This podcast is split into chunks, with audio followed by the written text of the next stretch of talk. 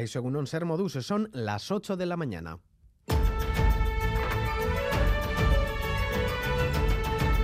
Crónica de Euskadi con Lier Puente.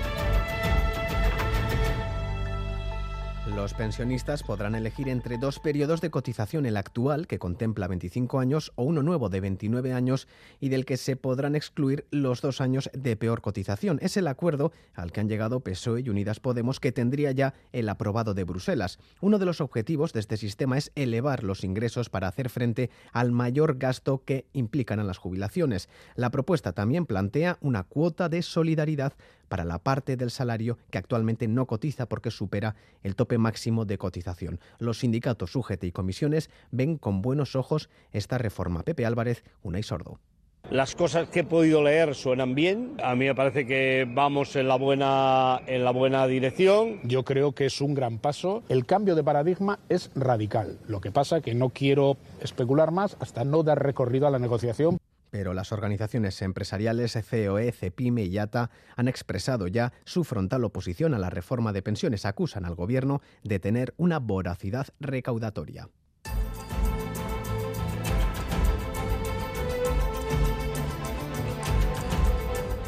Además, la llegada no controlada de migrantes sigue preocupando en el Reino Unido. El presidente francés y el primer ministro británico se han reunido para reforzar la lucha contra la migración irregular en el Canal de la Mancha. Rishi Sunak ha calificado de inédito el acuerdo alcanzado. Endurecerán el control aportando más libras.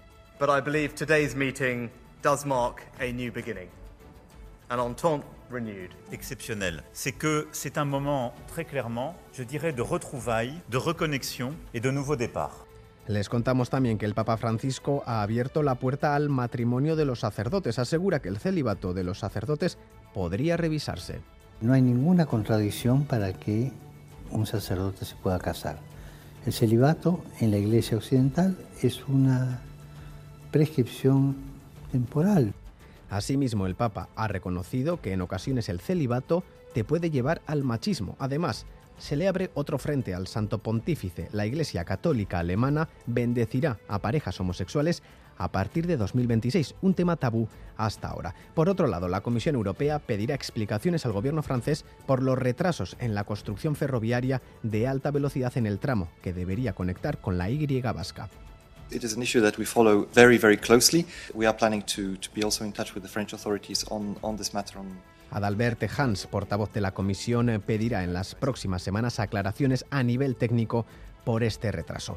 Y los titulares deportivos con John Zubieta. Egunon. Hola Egunon, empezamos hablando de baloncesto de la derrota del Vasconi ante el Mónaco en la Euroliga por 93-102 en la jornada 28. El equipo de Peñarroya es sexto. Además, esta tarde se disputa el derby Lointe Guernica-Araski. En fútbol, Osasuna busca en Mestalla imponerse a un Valencia en situación casi desesperada. Los rojillos persiguen los 37 puntos con la presencia de Rubén García. En cuanto a la Liga Femenina, este mediodía el Alavés Gloriosas recibe al Sporting de Huelva y a la tarde la Real Sociedad se enfrenta al Sevilla en, en, ante el Betis. En segunda división, el Eibar quiere aferrarse a su segunda posición y para ello debe ganar esta tarde en Ipurúa al Burgos, mientras que el Alavés se enfrenta al Lugo de Vélez de Mendizábal con la imperiosa necesidad de ganar para no descolgarse del grupo de los privilegiados. En pelota, la Liga de Semifinales del Mano Parejas vive hoy su inicio con el partido que se va a celebrar en el Labrit entre el Loro y Zabaleta ante Peña y Mariz Currena. Y por último, dos notas más, como es la retirada de John Ram del torneo de Players por un problema estomacal y las dos medallas de plata de Euskal Selección en los Mundiales de Socatira. Y en cuanto al tiempo, ya lo ven, comenzamos este fin de semana con temperaturas mucho más suaves que los anteriores. Tiempo para hacer planes. Conozcamos la previsión de Euskalmet con Egusquiña y Turrioz, Egunon. Egunon, hoy un frente traerá nubes y algo de lluvia, sobre todo a la mitad norte. El cielo se irá cubriendo poco a poco durante la mañana y comenzará a llover cerca del litoral. Y luego la lluvia se irá extendiendo hacia el interior de la vertiente cantábrica por la tarde. Eh, por la tarde esas precipitaciones serán algo más generalizadas, pero es poco probable que lleguen al sur de Navarra, sobre todo va a llover en la mitad norte. Las temperaturas máximas bajarán un poquito respecto a ayer, pero aún así seguiremos con valores templados. Las máximas se situarán entre los 17 y los 20 grados. En estos momentos tenemos 16 grados en Bilbao, Donostia y Bayona, 13 en Gasteiz y 8 en Iruña. Reciban un saludo de los compañeros y compañeras de redacción que hacen posible este informativo, también de Joseba Urruela, Jesús Malo y Maitán Bujedo desde la parte técnica. Son las 8 y 5 minutos. Comenzamos.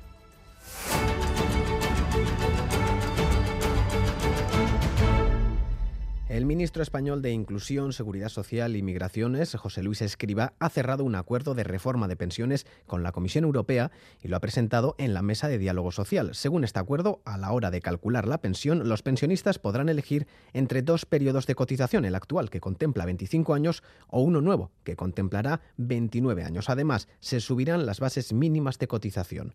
PSOE, Unidas Podemos y Bruselas están en el acuerdo. Ahora faltan los apoyos para sacarlo adelante en el Congreso. Los sindicatos estatales lo ven con buenos ojos, pero la patronal se opone de lleno. Madrid, Miquel Arregui.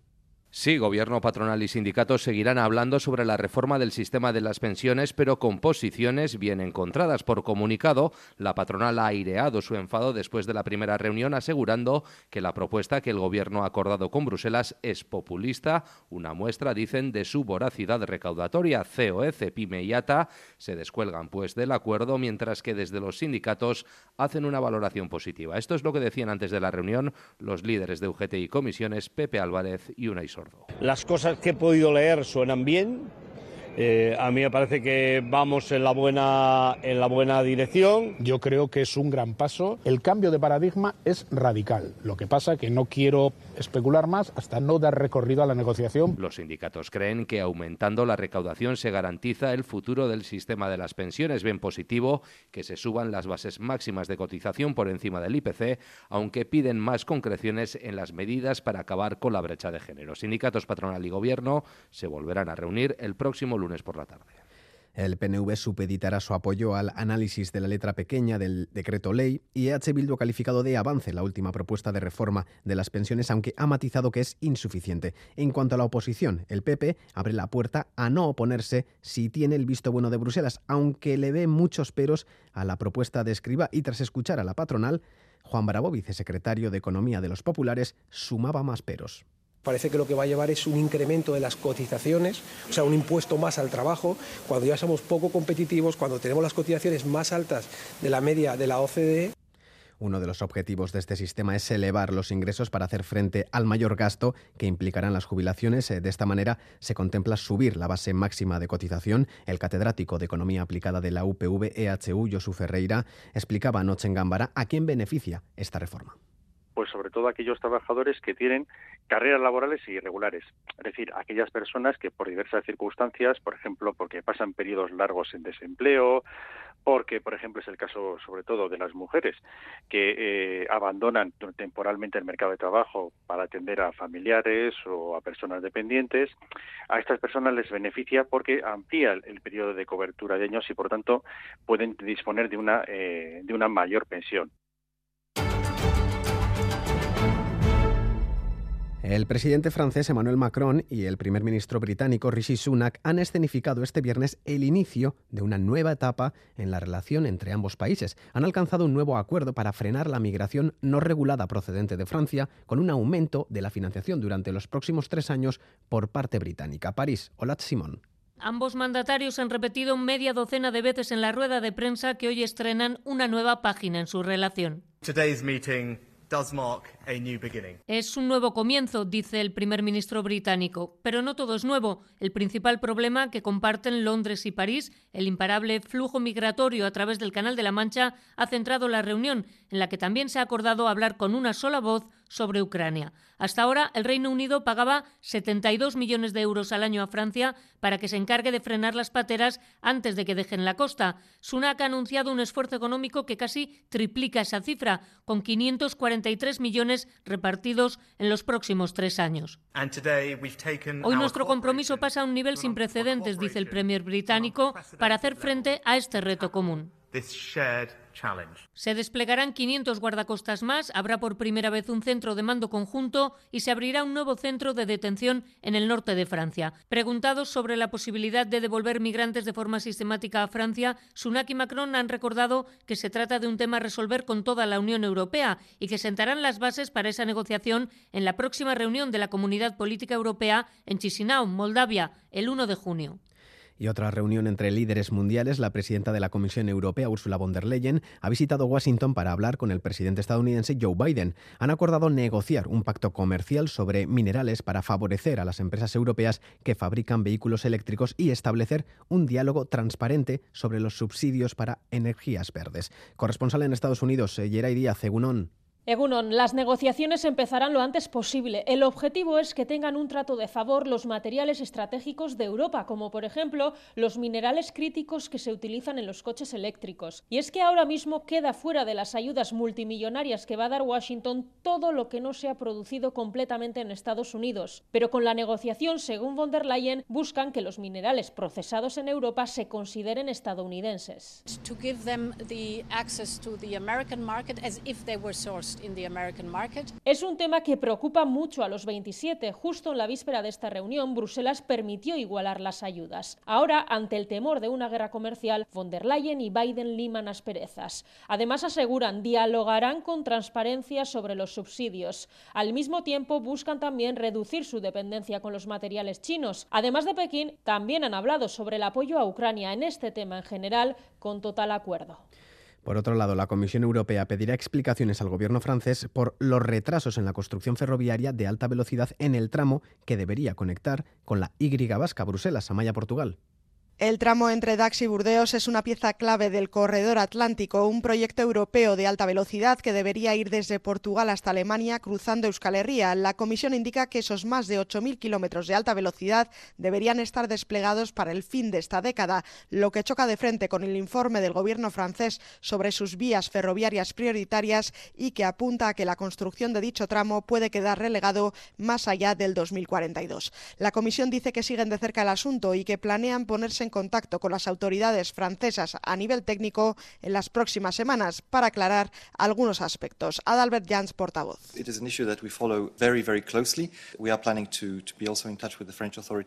El Lendakari Urcuyu es presidente de turno de la Comisión del Arco Atlántico y ha convocado el lunes en Ajuria Enea a sus homólogos de Cantabria, Asturias y Galicia para tratar de presionar al gobierno francés para que la alta velocidad no se frene en Irún. El consejero de Transportes, Iñaki Arriola, también ha pedido que Bruselas se involucre para que todos los Estados miembros del Corredor Atlántico cumplan con su parte.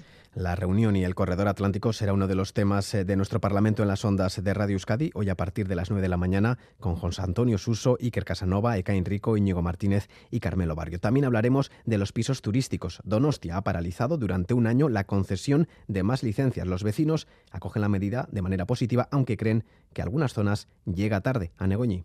La asociación Erdian Bici ve positivo este paso, pero cree que un año de suspensión es insuficiente. De hecho, ellos propusieron que se aprobara una moratoria de cinco años que permitiera hacer una reflexión en profundidad sobre el modelo de turismo que se quiere impulsar en Donostia. En opinión de Anchón Santamaría, portavoz de la asociación, la decisión llega tarde para algunos barrios, como el del centro. Erdian, egoera benetan,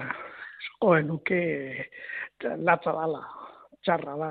Hotel asko, e, bizitza turistiko ugari, eta azken finean, biz, eguneroko bizitzarako hori hori ez da gauza ona. En la calle las opiniones son diversas. Existe una excesiva oferta turística, nos dicen que sí, pero hay quien reconoce que Donostia es un destino turístico y que como tal tiene que ofrecer alojamiento a sus visitantes. Iría ya a tope dago, o sea, eta bai, berando etortzen da ya. Me parece bien, pero bueno, yo también entiendo las dos partes, los afectados y luego la gente que quiera mmm, sacar provecho o poder hacerlo por otro lado. Entonces, es que es un poco difícil el tema.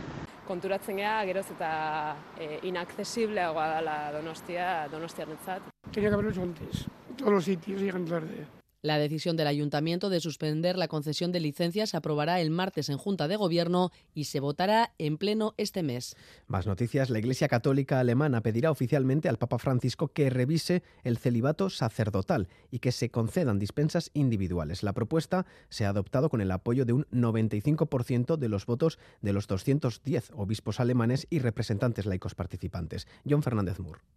Sí, el Papa dejaba claro que el celibato de los sacerdotes podría revisarse, que no hay ninguna contradicción en que pudieran casarse. El celibato es una prescripción temporal, según aseguraba el pontífice en una entrevista al portal argentino Infobae.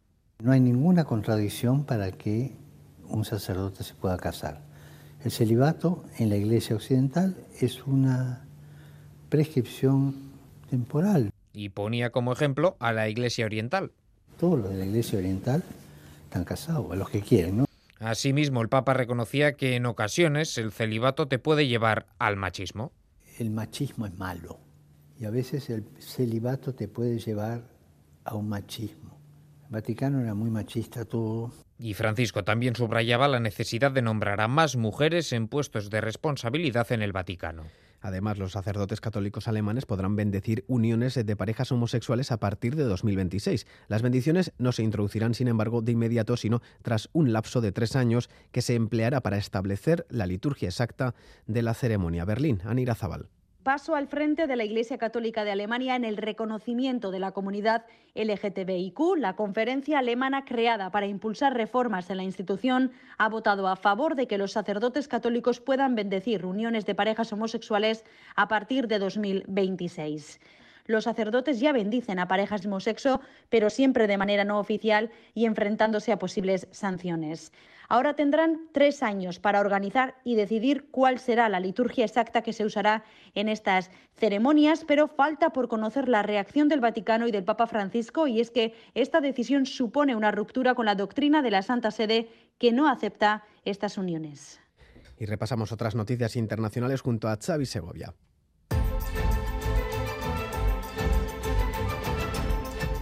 El Partido Comunista de China elige a Li Qiang como nuevo primer ministro del país. El número dos del partido y mano derecha del presidente Xi Jinping era nombrado este mismo sábado primer ministro de en la Asamblea Popular Nacional celebrada en Pekín.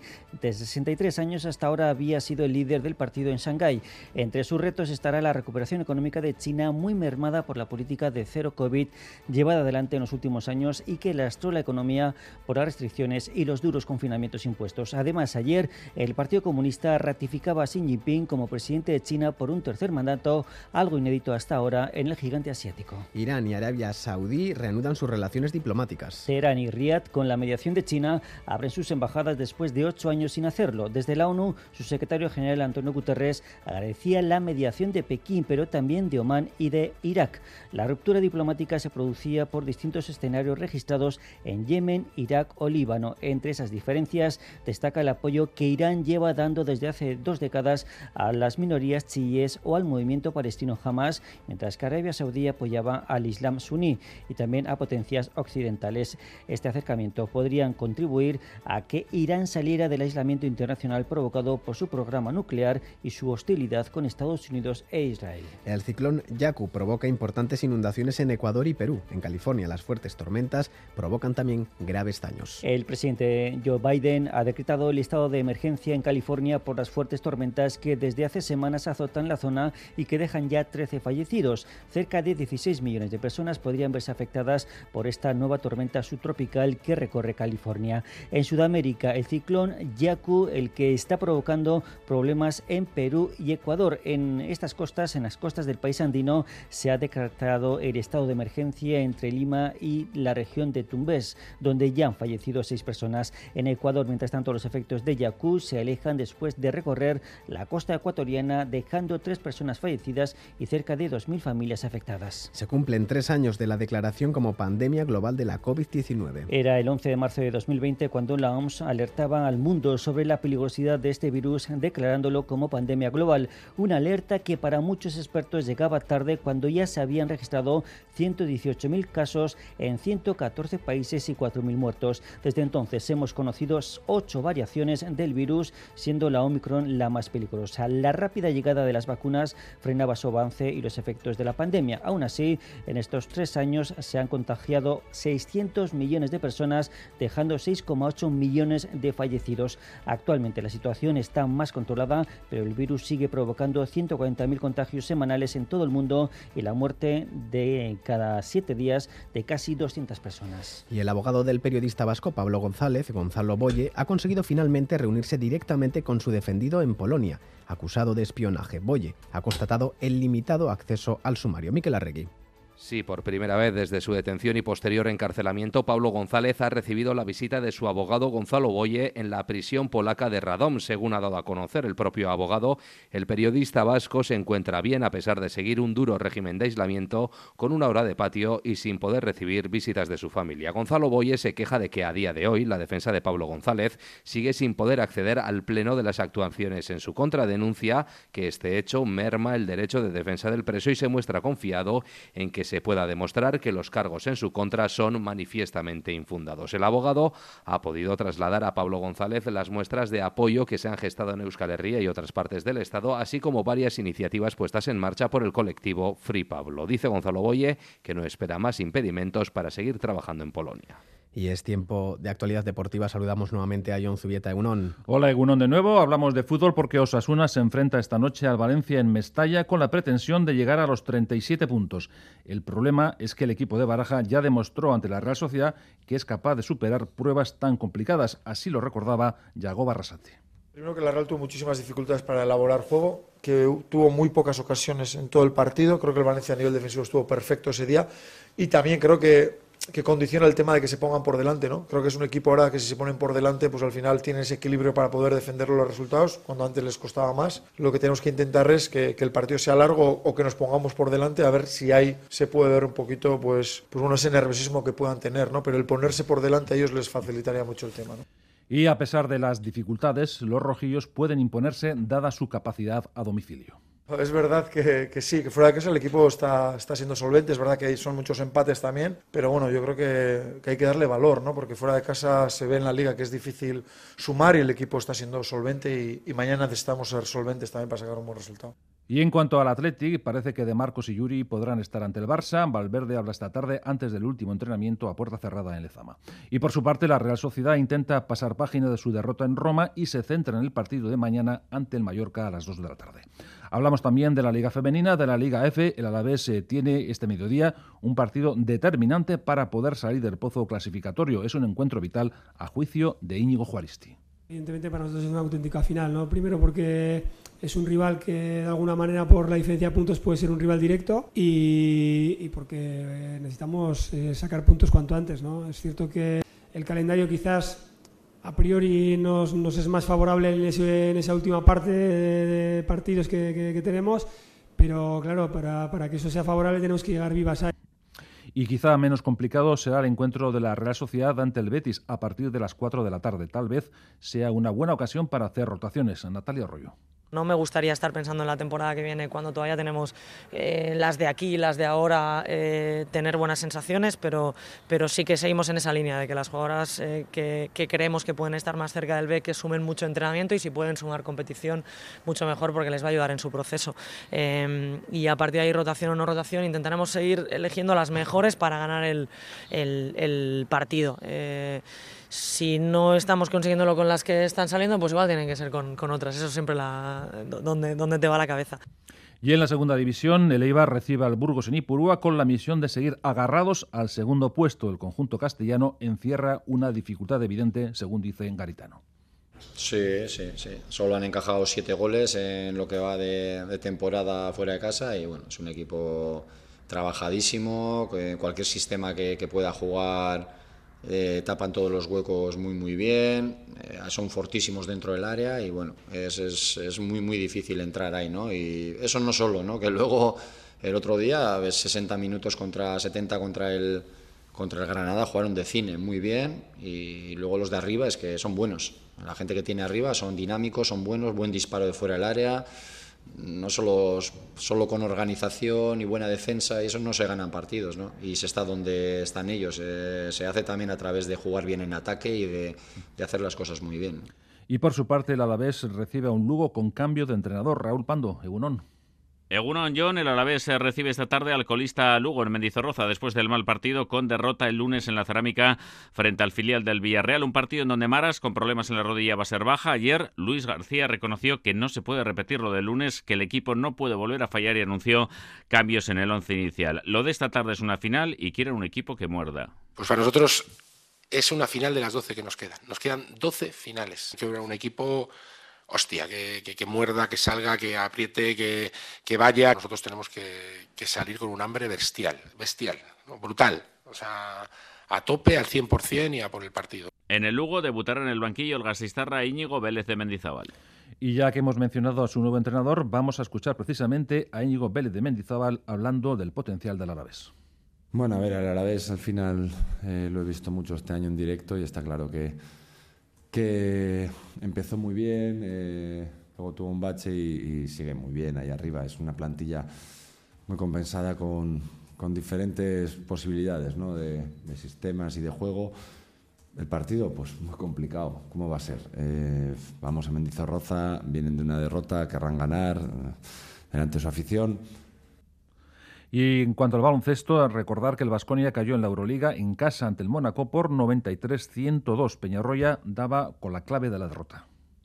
No sé si tenemos problemas con, con, este tipo de equipos. Yo veo al equipo rindiendo bien a lo largo de la temporada, pero bueno, hoy evidentemente podemos achacar a que la exuberancia atlética de ellos nos ha dominado, han anotado muchos puntos desde, desde la pintura, mm, tras rebote ofensivo, tras penetraciones en las que no hemos estado los sólidos seguramente que, hubiéramos tenido que estar en, esas penetraciones. Y en baloncesto femenino, esta tarde tenemos un derby. El Lointe Guernica Araski Ana Montañana se pasó por Quirolgagua y admitía que el encuentro les llega en un buen momento. Esperemos que, esto lo podamos eh, estirar un poco más, eh, porque, porque obviamente sabemos que en esta liga eh, todo, todo puede pasar, lo hemos visto. Araski es un, es un partido mañana eh, que vamos de, tú a tú, son los dos equipos eh, muy pares, ¿no? Eh, y entonces, pues bueno, tenemos que estar preparada para, para seguir, ¿no? Para seguir esta racha positiva que, hemos visto que en cualquier momento, pues, se, se, puede cambiar, se puede shiftear. Y escuchamos también a la otra parte, a Madurieta. Bueno, yo creo que cada, cada partido es un mundo, ¿no? Cada partido es un partido nuevo, una batalla nueva, encima de cancha complicada, Sabemos también que se va a acercar mucha gente de Vitoria al derby, que eso también para nosotros es importante para sentir el calor de nuestra gente.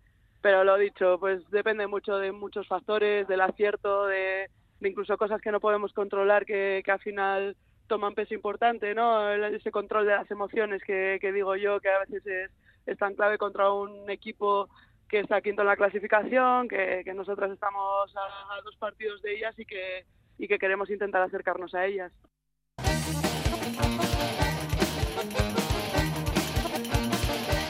En cuanto a nuestros frontones, comienza la liguilla del mano parejas y lo hace con partidazo en el Labrit en Miquel Bilbao, Egunon. Egunon, John, para empezar la liguilla de semis, partido inédito en un Labrit lleno para toda esta liguilla, el Lori Zabaleta ante Peña Currena. Será el primer encuentro entre las dos combinaciones porque en los dos duelos de la fase de cuartos faltó John Currena. Esta tarde se enfrentan dos parejas en racha, los de Aspe porque terminaron líderes la primera fase porque solo han perdido dos partidos y porque tanto el vizcaíno como el navarro dejaron buenas sensaciones en su último duelo, los partidos que jugaron ambos por separado en el Festival del Adiós de Iker Ribarría. Ahora el contador se pone a cero para un duelo y unos rivales que José Javier Zabaleta analiza de esta forma.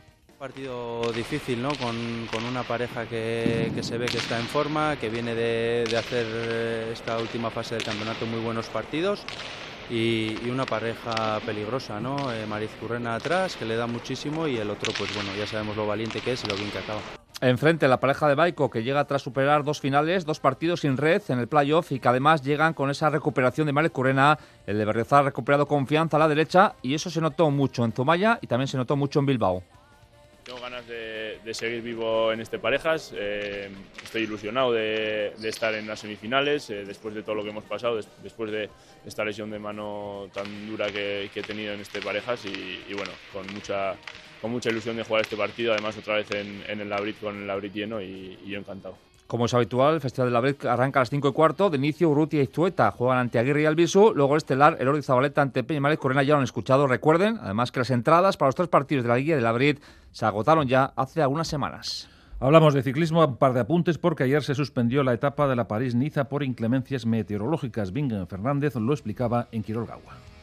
Durante la noche pues eh, ha entrado una alerta naranja eh, y ya sabes, pues bueno, cuando, cuando empiezas a poner alertas, pues pues aquí en Francia pues eh, se hace pues con bastante cautela y han mirado que, bueno las ráfagas eran muy grandes incluso que había se comentaba no lo hemos visto no pero como que había árboles que habían sido tirados a, la carretera y eso ha dado pues pie a que el protocolo de, del clima que tenemos pues pues al final pues pues hayan decidido pues, entre todos organizador el representante de equipos y el representante de corredores pues que, que no se tomen la salida por, por seguridad. Y en cuanto al golf, John Ram se retiró del torneo de players por culpa de un problema intestinal y en el Mundial de Socatira ha llegado ya dos medallas de plata para Euskal Selección. Nada más, hasta aquí el tiempo del deporte. Son las ocho y media de la mañana. Crónica de Euskadi.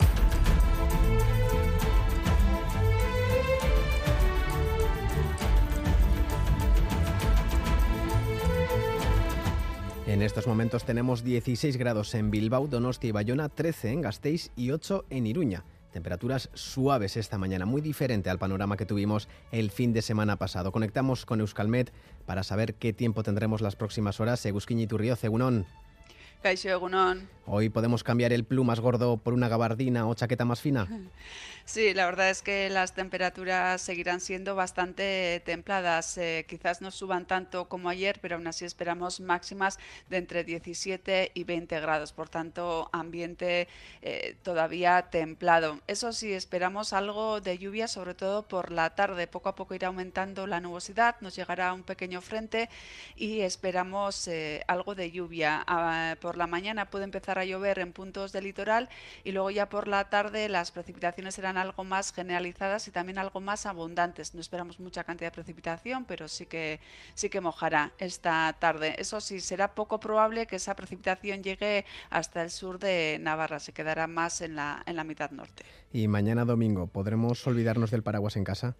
Eh, bueno, eh, depende de que, a qué hora nos levantemos eh, y salgamos a la calle, porque bueno, de madrugada, primeras horas todavía esperamos algo de lluvia, pero luego poco a poco esas precipitaciones irán remitiendo y la nubosidad también va a ir a menos. Por la tarde esperamos ambiente bastante soleado, aunque pueden quedar restos de nubosidad, pero serán nubes medias y altas, por tanto tendremos bastante claridad.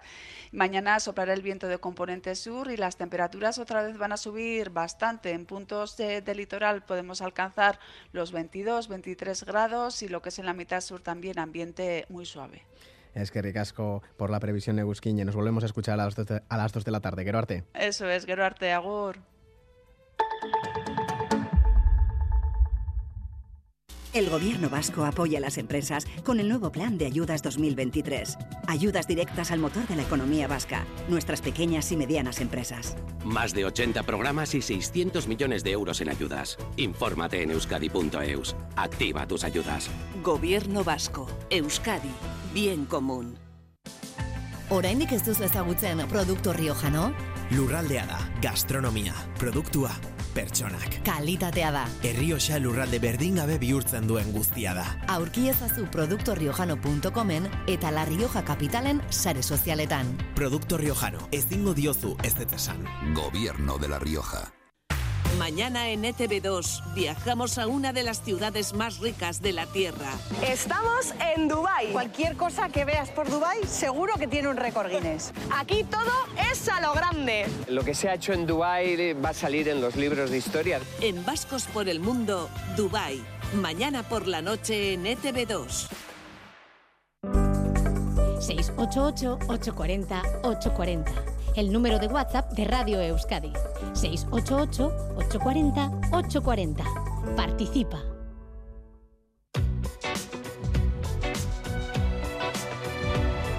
Aquí estamos, un sábado más en Más que Palabras. ¿Y qué tenemos? Muchísimas cosas. Por ejemplo, hablaremos de discapacidad y de cuidados.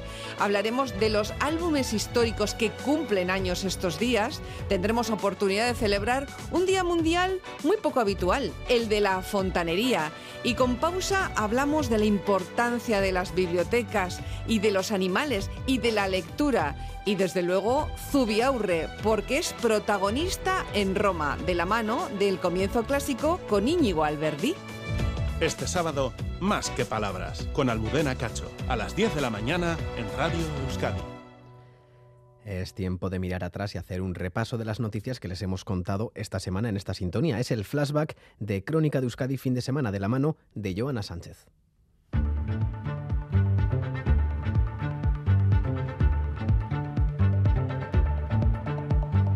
Flashback. Comenzábamos la semana mirando hacia el 8 de marzo, pero también con los coletazos de varios huracanes provocados días antes. Ensayar la semana laboral de cuatro días sin reducción de salario y sin incremento de horas. El consejero Aspiazu advertía de los graves problemas que podría provocar a las empresas. Si la productividad no permite, lo que vamos a llegar es a un problema de competitividad y un problema grave para las empresas y en definitiva para el, para el país ¿no? y para la economía. Y con el cambio de sede de Ferrovial de Fondo, Euskal Herria Bildu anunciaba una propuesta de política industrial basada en el arraigo de las empresas. Porque este es un país con un proyecto nacional y popular que pone la industria en el centro y esta es nuestra prioridad. Papá, cuéntame otra vez ese cuento tan bonito de gendarmes y fascistas. Y vientos muy, muy revueltos también en Francia donde las protestas por la reforma de las pensiones de Macron desembocaban en huelga general. Esa huelga indefinida se han sumado ya a las refinerías y la distribución de combustible está paralizada. Los sindicatos de educación dicen que el 60% del profesorado está en huelga en primaria. Al menos 22 facultades están bloqueadas por los alumnos en todo el Estado y el 77% de los conductores de tren hacen huelga hoy. 320 manifestaciones en todo el país. Haciendo oídos sordos al clamor popular, el Senado francés aprobaba elevar la edad de jubilación de los 62 a los 64 años.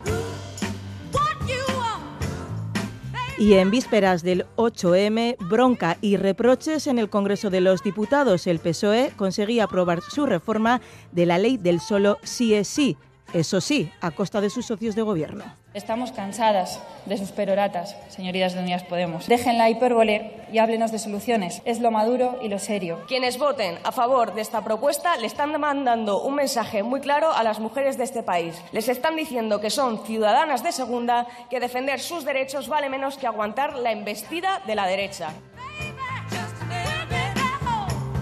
Y el mismo día se aprobaba también la ley de paridad sin la presencia de la ministra de Igualdad. Creo que es importante que las mujeres podamos romper los techos de cristal, pero lo más importante y mi prioridad es que todas las mujeres puedan despegarse de los suelos pegajosos. Y por los techos de cristal preguntamos en la calle.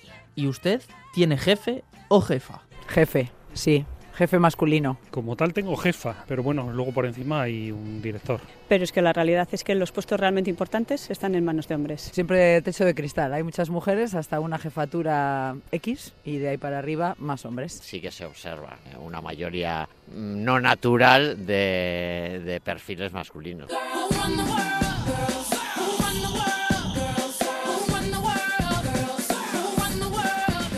Y llegó el ciclón morado el 8 de marzo, Día Internacional de la Mujer, Día de Lucha y Reivindicación, con anuncio de huelga general incluido. No queremos más promesas vacías ni captaciones de nuestro discurso. Caminamos hacia una huelga feminista general y este 8 de marzo es el primer paso. Las calles se llenaban con el clamor feminista y este año las reivindicaciones se centraban en los cuidados. Cobramos menos, hacemos las labores domésticas, las labores de cuidado. La mentalidad todavía, esos residuos machistas están ahí muy pegaditos. La diferencia abismal que hay en los salarios, en las condiciones para acceder a los puestos de trabajo, la crianza, el cuida los cuidados. Hemos vivido mucha desigualdad, muchísima. Lucharé por mis hijas, por mis nietas, por todas vosotras. Y se cumplía por fin una petición histórica. Las nescatillas, rederas y empacadoras del Cantábrico pueden por fin retirarse antes.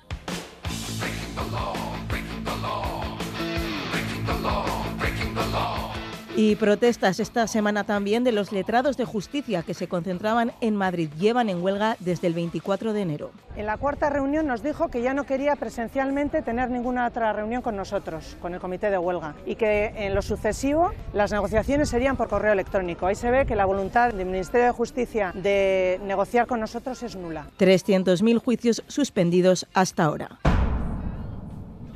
Y golpe de mazo también del alcalde de Donostia, Eneco Goya, se suspenden durante un año las licencias para hoteles y pisos turísticos. Permitir que Donostia siga siendo una ciudad en la que los ciudadanos vivamos a gusto, por supuesto, en la que la actividad turística tenga importancia y relevancia, pero eso hay que cuidarlo. La semana nos dejaba también una fatal tragedia, la muerte de tres trabajadores en una mina de Súria, Barcelona. En aquests moments doncs, la, encara són a dintre. Uh, hi ha dificultats d'accés perquè cal assegurar els entorns. Per Ninguno de los tres geólogos superaba los 30 años.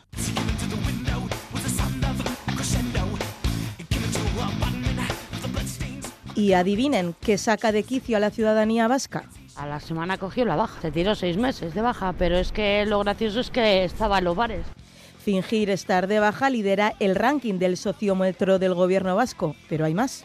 Casi igual de grave vemos el hecho de colarse en el transporte público sin pagar. No me siento con el valor de hacerlo, prefiero pagar esos dos euros y ya. Tampoco toleramos a los que a toda costa intentan ahorrarse el IVA. Yo lo he visto y se sigue haciendo, pero está feo. Incluso parece que nos irrita mucho más tener que respetar los límites de 30 de la ciudad. ¿Cómo voy a ir aquí a 30 si más lento? Cuando pusieron lo de ir a 30, eh, la, la congestión de tráfico que se hacía es poco tolerable. ¿Y a ustedes qué les saca de quicio?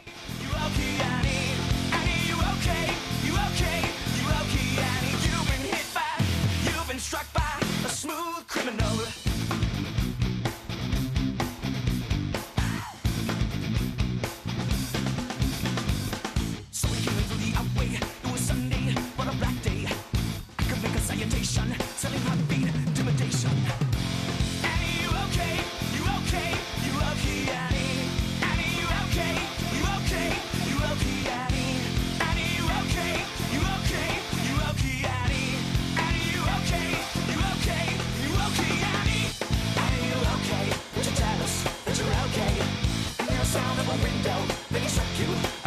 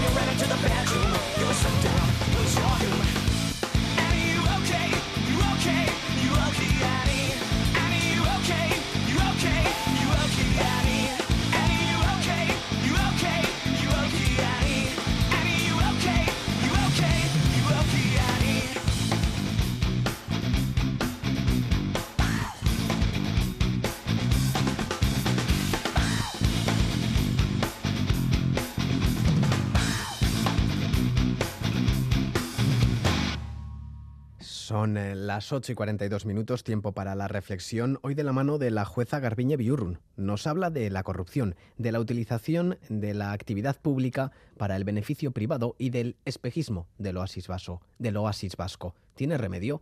La vértebra con Garbiñe Biurrun.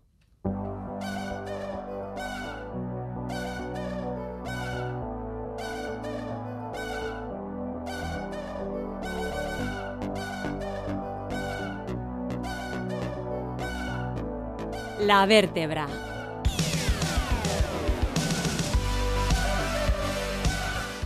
Corrupción urbi et orbi. Llevamos demasiados años soportando noticias de corrupción en cualquier ámbito, en muchas instituciones y territorios. Una corrupción en la que participan representantes políticos en instituciones públicas y sujetos privados, empresas creadas para obtener beneficios fraudulentamente en connivencia con administraciones públicas, empresas reales que pretenden beneficiarse de determinadas vinculaciones con sujetos dedicados a la política institucional o de partido, evasión de capitales a paraísos fiscales, o sea, la utilización de la actividad pública para beneficios privados, sean estos personales o de grupo. Conductas con denominadores comunes, el incumplimiento de normas jurídicas y también éticas y su sustanciación en espacios de opacidad, que se producen siempre a cambio de dinero o bienes de carácter público. Y es que hay un contexto que lo permite. Hay ámbitos de confusión de espacios públicos y privados. Se produce la toma de muy grandes decisiones por parte de muy pocas personas sin apenas participación ciudadana, como en materia urbanística o de grandes infraestructuras e inversiones. Hay una escasa regulación o inadecuada regulación de las actuaciones comerciales y una normativa insuficiente sobre las consecuencias de, de su infracción unas instituciones públicas debilitadas, como un poder judicial con pocos medios y sospechosamente sometido al poder político, insuficiencia de controles públicos, insuficiente transparencia de las instituciones y los partidos, con la corona a la cabeza, por supuesto, y también, por qué no decirlo, un, un escaso perdón, reproche social de estas conductas. Y sobre todo, son tremendamente preocupantes los efectos de esta corrupción una sensación de inseguridad y desmoralización ciudadanas, una deslegitimación de las instituciones públicas, un empobrecimiento general, ya que la corrupción desvía fondos públicos que son imprescindibles para otros fines. Y no es que yo lo diga, que esto poco valor tendría, es que lo dicen, por ejemplo, instituciones tan poco discutidas de los, entornos del poder económico como el Banco Mundial, que recientemente ha manifestado la importancia de los esfuerzos en la lucha contra la corrupción, pues los flujos económicos ilícitos restan recursos para que los países los puedan aplicar, siendo la corrupción precisamente el mayor freno al desarrollo humano. Ahí es nada. Y aunque huelga decirlo, conviene también subrayar que la idea inducida del calificado por algunos como oasis vasco es claro que no era tal, como muchos grupos sociales, sindicales, profesionales y muchas personas ya lo habían expresado. Esto del oasis vasco en la corrupción solo era un espejismo, una ilusión, una imagen distorsionada e interesadamente penetrada en la sociedad. Pero como para todos los errores humanos hay remedio, también lo hay en este caso. Ya hay algunas vías o soluciones iniciadas y deben ser impulsadas con mayor convicción y energía. Una regulación, regulación y unos controles más eficaces, mayor intervención del Estado en la economía, con menos espacio para la actividad privada lucrativa, sanciones severas y rápidas, un poder judicial no mediatizado políticamente, concienciación ciudadana de la gestión de la cosa pública y, sobre todo, la promoción de la participación en la toma de decisiones que nos competen en lo económico y en lo social.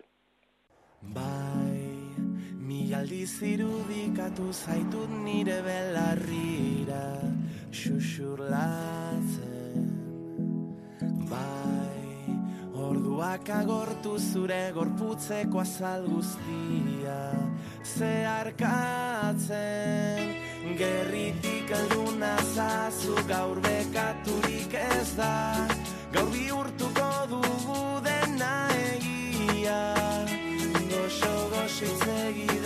El grupo ETS sigue con su gira Gurechat. Tanto ayer como hoy les podremos ver sobre el escenario de la Jimmy Jazz de Gasteiz. Ya no quedan billetes, han vendido todas las entradas de los conciertos de Euskal Herria. Solo quedan billetes para Madrid y Barcelona. Escuchamos Gurechat, la canción que da nombre a la gira.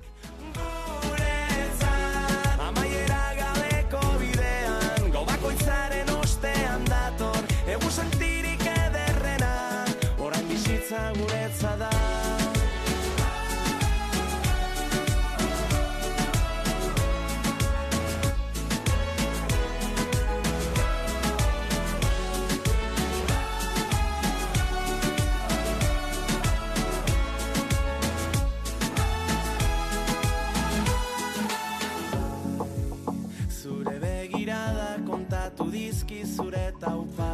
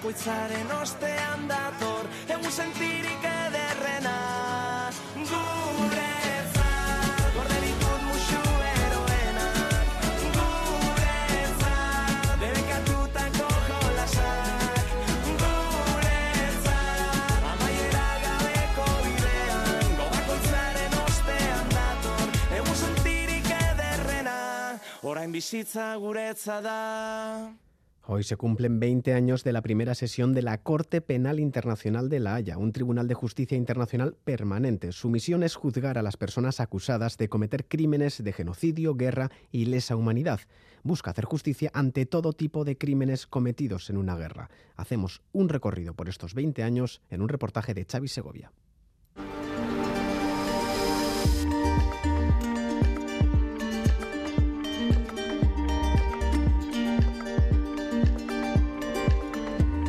La guerra de Ucrania, como todos los conflictos, será juzgada socialmente por quienes la están sufriendo, pero no solo por ellos. Se trata de un conflicto con muchas sombras, con muchos lados oscuros que solo el tiempo, la historia o las leyes internacionales podrán sacar a la luz. Toda guerra en sí misma es atroz, una contienda que puede ser en legítima defensa, pero que en algunos casos llega a sobrepasar esa difusa línea. Guerras que en ocasiones llevan a la maldad humana a traspasar límites bajo el pretexto del propio conflicto.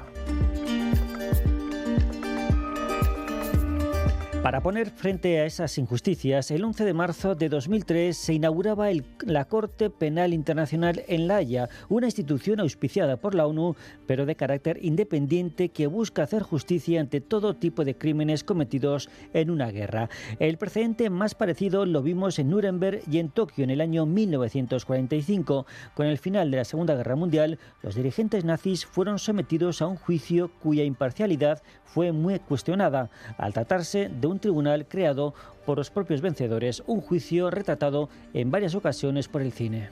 Ha llegado el momento del veredicto y si los casos que se han presentado parecen duros e inflexibles, es porque las pruebas han hecho que así fuera.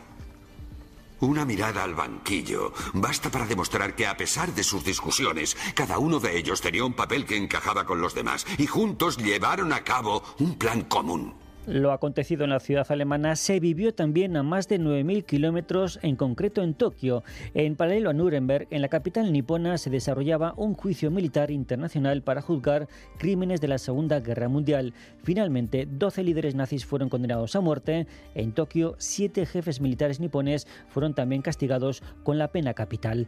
Una contienda en la Segunda Guerra Mundial donde, como recuerda la profesora de Derecho Internacional de la UPV, Lola Boyó, las dos partes cometieron crímenes de guerra. Crímenes puntualiza para nada equiparables, es verdad, pero donde solo una de las partes fue juzgada. En el caso de Nuremberg, claramente, en Tokio también, se violó el principio de legalidad eh, porque se innovó jurídicamente, se crearon figuras jurídicas nuevas que no existían en el momento en que los hechos ocurrieron. Es el caso claro de los crímenes contra la humanidad. Eso junto con el hecho de que ambos tribunales juzgaron a quienes perdieron la guerra y no a ninguno de quienes habían ganado y que también habían cometido crímenes.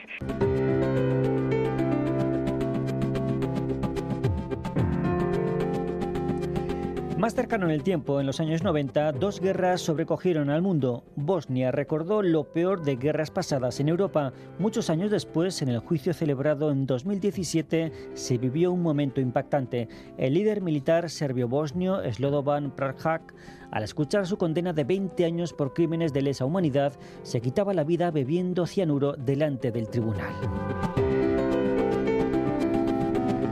Muy lejos de Bosnia y en otro continente, otro conflicto llamaba la atención del mundo por su crudeza. From its first makeshift courtroom, the International Criminal Tribunal for Rwanda went to work on a formidable task. Era 1995 en Ruanda. Hutus y Tutsis fueron masacrados en una guerra que pasará a la historia por su violencia. El expresidente ruandés Jan Kambabanda fue condenado a cadena perpetua tras declararse culpable de genocidio. It was the first time since the Nuremberg and Tokyo tribunals to convict a former head of government. Je plaide coupable. The first to convict for Con el tiempo, el mundo reaccionaba para no repetir los errores del pasado y no dejar crímenes de guerra impunes. En 1998, la ONU aprobaba en la capital italiana el Estatuto de Roma, un documento ratificado por más de 120 países, pero no suscrito por otros 60 estados. Entre los que no firmaron están grandes potencias militares como Estados Unidos, Rusia, China, India o Israel, estados que temen verse sentados en el banquillo temor a que sus nacionales sean investigados eh, por crímenes de esta naturaleza y se destapen, en última instancia, bueno, pues crímenes eh, vinculados a los propios estados. ¿no? Este estatuto establecía la creación de una Corte Penal Internacional con sede en la ciudad holandesa de La Haya, que se inauguraría tal día como hoy de hace 20 años. Su competencia sería juzgar no a gobiernos, sino a responsables individuales de los crímenes más graves del derecho internacional. En esa terrible lista se incluyen crímenes de guerra, de lesa humanidad, genocidios, agresiones. Para Daniel Canales, responsable de Justicia Internacional de Amnistía Internacional, supuso un paso muy importante. Fue, creemos, un atisbo de esperanza para mm, eh, muchas víctimas que, habían visto hasta ese momento denegada su reivindicación y su reclamación de, de, justicia. O sea, creemos que realmente sí fue un paso hacia adelante en la lucha contra la impunidad por los más graves crímenes.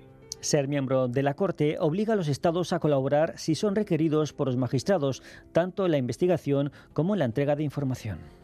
La Corte Penal Internacional no tiene una policía propia, sino que necesita de la cooperación de los Estados, pero solamente los Estados parte en el tratado están obligados a cooperar, con lo cual también tenemos una, una limitación.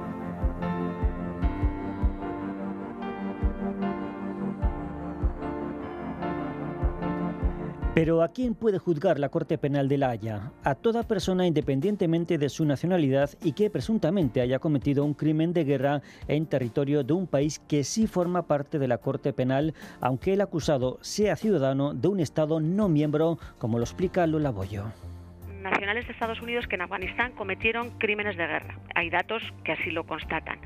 Eh, resulta que Afganistán es un Estado parte. Bueno, pues la Corte Penal Internacional puede juzgar hechos que han ocurrido en su territorio, en territorio afgano, lo haya cometido quien lo haya cometido, incluidos los nacionales de Estados Unidos.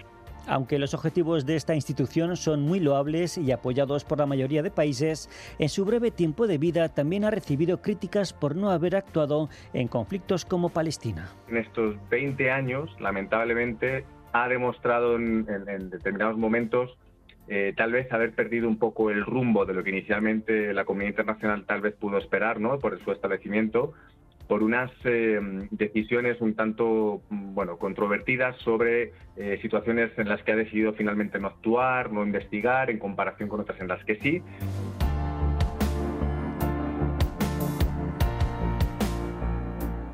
Con la guerra de Ucrania aún muy activa, son muchos los que solicitan sentar al presidente ruso Vladimir Putin ante responsables de esta corte por crímenes de guerra.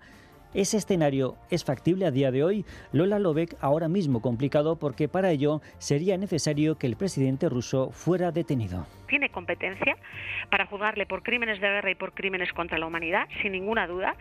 Yo creo que sin ninguna duda va a tener pruebas de que esto ha sido así, eh, pero si no se le detiene, es imposible su enjuiciamiento por la Corte. La trayectoria de esta institución durante estas dos décadas de vida no ha convencido a todos. Algunos esperaban mayor claridad a la hora de implantar justicia por parte de la Corte Penal Internacional. Si se mira en frío, pues el resultado es muy pobre, pero teniendo en cuenta eh, cuál es su tarea y cómo necesita de la cooperación de los Estados, que no siempre cooperan, bueno, pues eh, el balance es, si se quiere, menos, menos negativo. Pero es verdad que cuando la Corte Penal Internacional fue creada, mm, yo creo que todos los que estábamos a favor de la creación de, esta, de este tribunal, bueno, esperábamos unos resultados más, más alentadores, ¿no?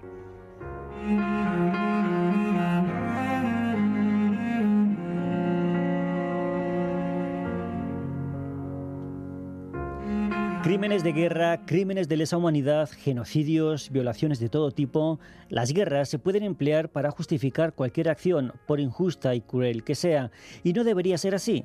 Se traspasan líneas rojas, muchas veces nada claras, cuyas consecuencias suelen ser irrecuperables. No hay justicia que repare el daño causado ni que mitigue el sufrimiento provocado, pero al menos quien haya cometido esas crueles acciones que pague por sus actos. Solo así el mundo podrá avanzar hacia un futuro en paz donde a pesar de las discrepancias, las bombas den paso a las palabras.